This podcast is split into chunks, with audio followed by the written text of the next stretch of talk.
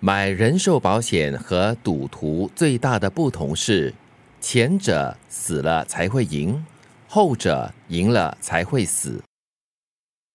这是 这谁说的？谁说 的？这好真是实哦。已故的李敖说的话。来，保险经纪、保险代理员呢，不是我们 说的，去找李敖先生算账。 哎， 其实这说的蛮蛮好的哎，是哦你 是打算是那种，就是买了人寿保险过后呢，你死了过后把这笔钱留给你的后人呢，还是你要在你生的时候呢就去赌一场，然后未必会赢啦，但是你赢的话呢，这个钱就是你赢了，然后很你就可危以险拿啊呢、这种心态。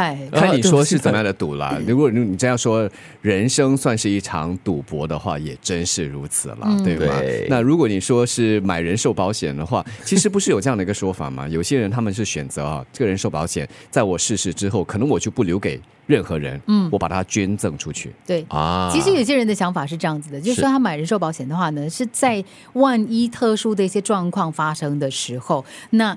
照顾他的人或者负责那个所谓的经济的人哦，就不会负担太大，对，嗯，对又或者是可能要留给呃父母亲啊，嗯，那父母亲如果已经离世的话，那也没什么用途了，对对吗？又或者是留给你的下一 代。可是话说回来，我觉得 这句充满哲理的话呢，是在告诉你，你的人生呢，不要等它发生，你要让事情发生，在你还能够就是向前的时候，有冲劲的时候，你就天马行空的去想，你到底想做什么。对，是哦，我把它解读是人生有两大险要保，一个就是人寿保险， 你很理性 哦。另外一个呢就是人生的风险，啊，生命有走的要要走的这条挑战之哎，路。我对这句话的理解呢，却是对自私自利的重新的一种解读。嗯我自私自利啊，对呀、买人寿保险的话，有时候就是为了后代嘛，就如你们刚才所解读的。可是赌徒呢，在乎的是自己的当下的那种快感，就算是输的话，也是有从中得到一种快感，就可能就希望会赢啊，那你就享受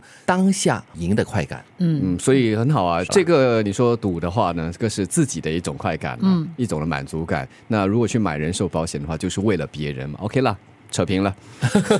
但是我喜欢刚刚德明讲的那个，就是在人生当中的第二种，就是 风保险险。对风险，就是其实我们很多时候有一些人呢、他有很多想做的，他不敢做，因为他就是怕承担那个风险。嗯，有些人就是生活一辈子就是在走钢丝的那种，嗯，对吧？随时随地就会，就是他们的生命就是大起大落的那啊，种。对对对对对，也也就行差踏错的话呢，就会跌得很深很痛的那种。对是嗯，看了个人的选择嘛。嗯，如果你选择走这样的路的话，你要有那个承担后果的能力和抗压力。我想起我的一个朋友，他呢其实，在蛮早以前的就做了一些规划，然后他大概在十年前有吧，就十年前的举家移民到了加拿大去，那时候孩子挺小的，大概念中学左右。可是我觉得对他来说，他是计算了所有可能的那个风险，就不适应啦，找不到工作啦，等等等等。可是他觉得他就是要带着孩子去体验不一样的生活，嗯，他就这样子去了。结果所以后来孩子长得很好 OK 呃 有去大学当助教的啦，